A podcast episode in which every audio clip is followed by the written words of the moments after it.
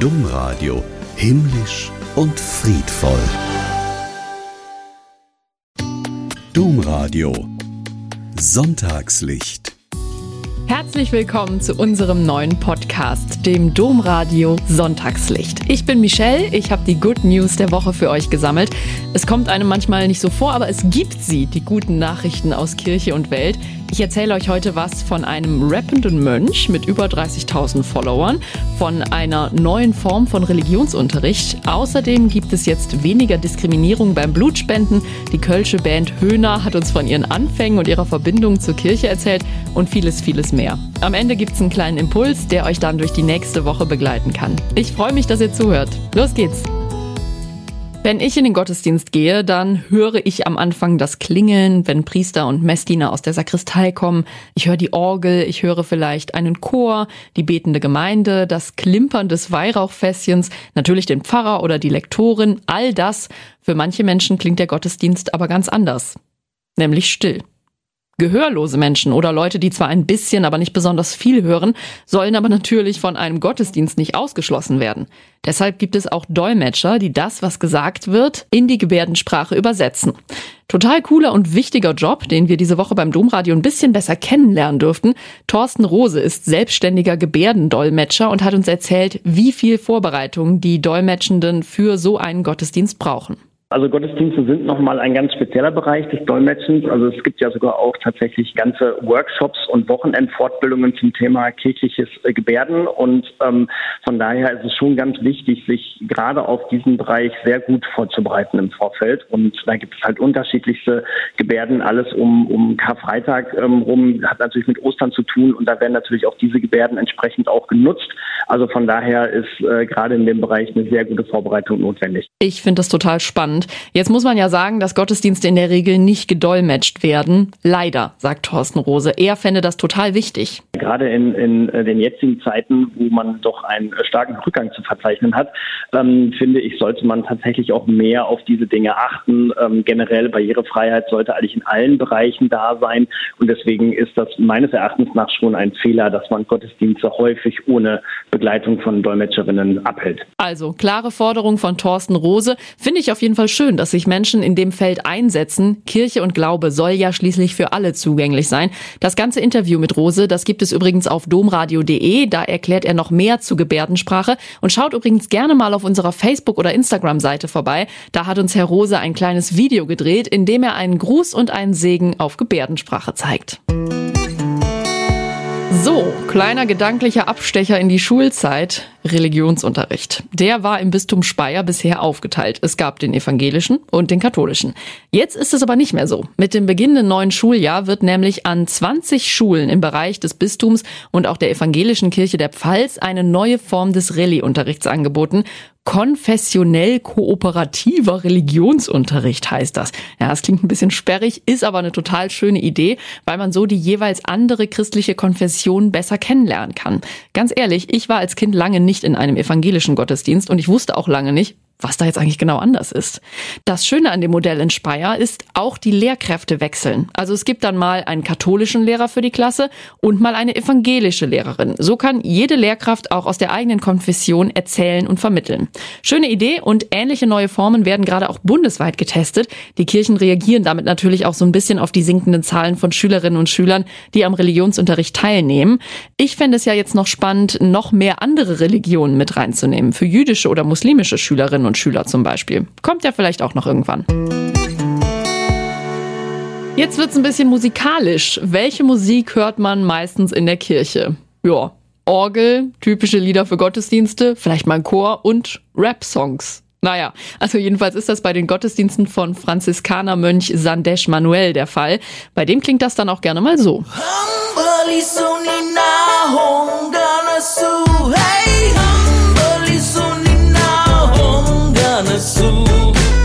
Sich alle Türen schließen, zweifle nicht. Öffne ein Fenster, schau hinaus in das Licht. Steh jeden Tag neu auf, der Weg ist das Ziel. Du schaffst es mit Vertrauen, sonst braucht es nicht viel. Ich bin, was ich bin, not more, not less. Das ist mein Motto, das ich niemals vergesse. Sei wie du bist, egal was man noch sagt. Du bist es, der es jeden Tag neu wagt. Geht ins Ohr, finde ich. Sehen wohl auch die 35.000 Abonnenten auf YouTube so, die Pater Sandesh Manuel mittlerweile hat. Wie er auf die Idee gekommen ist, haben wir ihn gefragt. Und seine Antwort war, warum denn nicht? Rap sei auch eine Sprache, aber viele denken dabei direkt in die Richtung von Drogen, Sex oder Alkohol. Muss ja gar nicht sein. Rap sei wirklich eine wunderschöne Möglichkeit, Dinge direkt zu sagen. Auch christliche Botschaften. Wen er damit abholen will, ist klar. Wenn du einen Jugendliche fragst, was in seinem Spotify-List ist, was für eine Musik er oder sie hört, sie hören überhaupt nicht keine Orgelmusik, tut mir leid, das ist die Wahrheit, ja. Sie haben Rap-Lieder, Pop-Lieder und so. Ich studiere eh Jazz und Pop, aber ich habe mich ein bisschen Rap beigebracht, äh, einfach christliche Botschaft in, in Rap-Sprache sozusagen zu vermitteln. Gibt natürlich auch Menschen, die großer Gott, wir loben dich oder was von Bach hören, klar. Aber unter Jugendlichen wird man wahrscheinlich eher Dua Lipa, Eminem oder Drake hören, also Rapper und Rapperinnen. Also ich finde, es ist eine gute Idee, um auch mal was Neues auszuprobieren mit Glaube und Musik. Das ganze Interview mit dem singenden Pater Sandesh Manuel gibt es übrigens auf domradio.de und auf YouTube findet ihr unter seinem Namen auch noch mehr Musik. Er rappt übrigens nicht in allen Gottesdiensten. Klar, es kommen ja auch ältere Menschen, für die ist das dann oft wirklich nix, aber gerade bei Jugendgottesdiensten, da wird gerappt, hat er erzählt. So gibt es für jeden und jeder ein Angebot. Es wird zu wenig Blut gespendet. Das heißt, es fehlt an Blutkonserven für Patienten und Patientinnen, die beispielsweise viel Blut verloren haben und dringend auf diese Spenden angewiesen sind. Es darf aber auch nicht jeder Blut spenden. Also klar, wenn man krank ist, geht das zum Beispiel nicht. Das ist ja auch richtig so. Aber bisher ging das auch nicht so leicht, wenn man als Mann bi- oder homosexuell war. Bisher dürften homosexuelle Männer nur Blut spenden, wenn sie in den vergangenen vier Monaten keinen Sexualverkehr mit einem neuen oder mehr als einem Sexualpartner hatten. Da wurde ganz explizit nachgefragt, auch nach Analsex, weil sich dabei das HI-Virus am ehesten überträgt trägt. Die Bundesregierung hat jetzt eine neue Blutspenderichtlinie der Bundesärztekammer erlassen, die am Montag in Kraft getreten ist. Dank der dürfen jetzt mehr Menschen in Deutschland spenden. Die sexuelle Orientierung ist egal und übrigens auch mit welchem Geschlecht sie sich identifizieren. Homosexuelle und Transmenschen sollen so nicht mehr diskriminiert werden. Und nicht nur die, sondern auch die über 60-Jährigen. Die dürften nämlich bislang auch nicht spenden, jetzt aber schon. Stefan David Küpper, der Pressesprecher des Deutschen Roten Kreuz Blutspendedienstes West, der freut sich darüber. Also grundsätzlich ist es immer zu begrüßen, wenn es Regelungen gibt, die es mehr Menschen erlaubt, eben auch Blut spenden zu können. Immer unter der ähm, Vorgabe, dass die Sicherheit natürlich gewährleistet ist. Davon gehen wir jetzt erstmal aus. Die Bundesärztekammer hat da genau hingeschaut. Das heißt, künftig werden weit mehr Menschen unter neuen Bestimmungen dann eben auch Blut spenden können. Ja, und das findet er erstmal gut. Man muss natürlich bedenken, dass bei Blutspendediensten jetzt ein neuer Fragenkatalog parat liegt, den alle Spenderinnen und Spender durchgehen müssen. Und da muss jeder und jede angeben, wie und mit wie vielen Partnerinnen oder Partnern sie in letzter Zeit sexuell aktiv waren. Laut Küpper gab es vor ein paar Jahren mal ein Pilotprojekt, bei dem alle Menschen, die spenden wollten, über ihre Sexualpraktiken befragt wurden.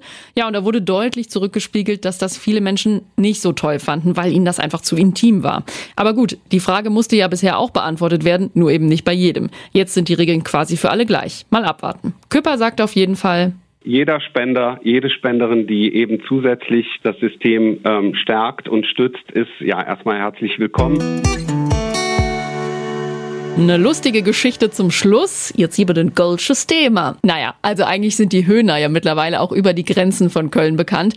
Die Band macht zwar viel Karnevalsmusik, aber das trägt sich auch in die Welt. Die Höhner waren diese Woche bei uns zu Gast in Form vom damaligen Gründungsmitglied Peter Werner. Wir haben mit ihm über die Anfänge der Höhner gesprochen. Damals in den 70ern. Peter Werner hat von den damals ersten Auftritten erzählt und davon, wie sehr die Band von der katholischen Gemeinschaft und von einigen Gemeinden unterstützt wurde. Denkt man ja vielleicht gar gar nicht so, aber da hatte die Band eben ihre Anfänge. Besonders ein Auftritt ist da im Gedächtnis geblieben. Die Höhner sind nämlich vorm Buß- und Bettag bei der Kajuja beim Vorstellungsabend aufgetreten. Kajuja, das ist eine Karnevalistenvereinigung, die beim Kölner Karneval für den Nachwuchs auf der Bühne sorgt. Also neue Bands, neue Künstler und Künstlerinnen und so weiter. Ja, und da hat die Band gezeigt, was sie kann. Passend zum Namen im Hühnerkostüm. Da hatte auch Moderatorin Uta Vorbrot diese Woche ordentlich Spaß im Studio. Und man glaubt es nicht, weil wir so verrückt waren mit den Hühnerkostümen, waren wir am nächsten Tag direkt in der Zeitung riesengroß, ja. Neue Entdeckung im Karneval. Vier, äh, also ich sag jetzt mal nicht bekloppt, aber so ungefähr. Sagen wir einfach Jecke, vier Jecke. Jecke ja. Zogen über die Bühne als Hühner und sangen, der Ton kriegt Limo, der Hahn kriegt Bier, Hahn für ein Limo für die Bier, das ist der Höhner auf Rock. Äh, das heißt übrigens, das Huhn kriegt eine Limo, der Hahn kriegt ein Bier, das Huhn schlägt dem Hahn mit der Limo vor die Birne. Das ist der Hühnerhofrock. Also nur für alle, die kein Kölsch können. Weiter geht's. Ja, und so. Na, auf jeden Fall hatten wir schon im ersten Jahr direkt 120 Auftritte. Das, mhm. das waren aber mhm. überwiegend dann wirklich auch Fahrsitzungen, die uns da sehr stark unterstützt haben. Tja, wer hätte das gedacht? Das ganze Interview gibt es übrigens auch auf domradio.de zum Nachhören und Lesen. Da erzählt Peter Werner auch, wie wichtig ihm christliche Werte sind. Mein Elternhaus hat mir die äh, katholischen Wurzeln sehr stark gelegt. Das ist auch für mich sehr, sehr wichtig, weil ich auch die Rituale der Kirche nach wie vor Weihnachten, Ostern und überhaupt die ganzen Sachen sehr mit meiner Familie auch weitergelebt habe und auch das Gedankengut der katholischen Kirche oder überhaupt der Kirche oder der, mhm. ich sage jetzt mal, der Spiritualität äh, bei uns sehr gelebt wurde. Und es wird noch ein kölsches Lied erklärt mit J und Pott. Vielleicht könnt ihr euch jetzt schon denken, um welches es geht. Die Inspiration.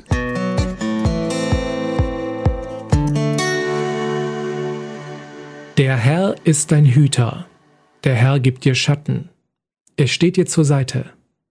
Bei Tag wird dir die Sonne nicht schaden, noch der Mond in der Nacht. Kurz und knackig. Für die heißen Tage, die wir gerade noch mal haben, ist das doch genau der richtige Psalm. Trotz allem Schutz von oben, Sonnencreme nicht vergessen. Eventuell ist das jemandem passiert. Jemand, der gerade diesen Podcast aufnimmt. Das war's mit unserem Domradio Sonntagslicht. Ich bin Michelle. Ich wünsche euch von Herzen ein schönes Wochenende, einen ruhigen Sonntag und eine gute Woche. Macht's gut und bis zum nächsten Mal.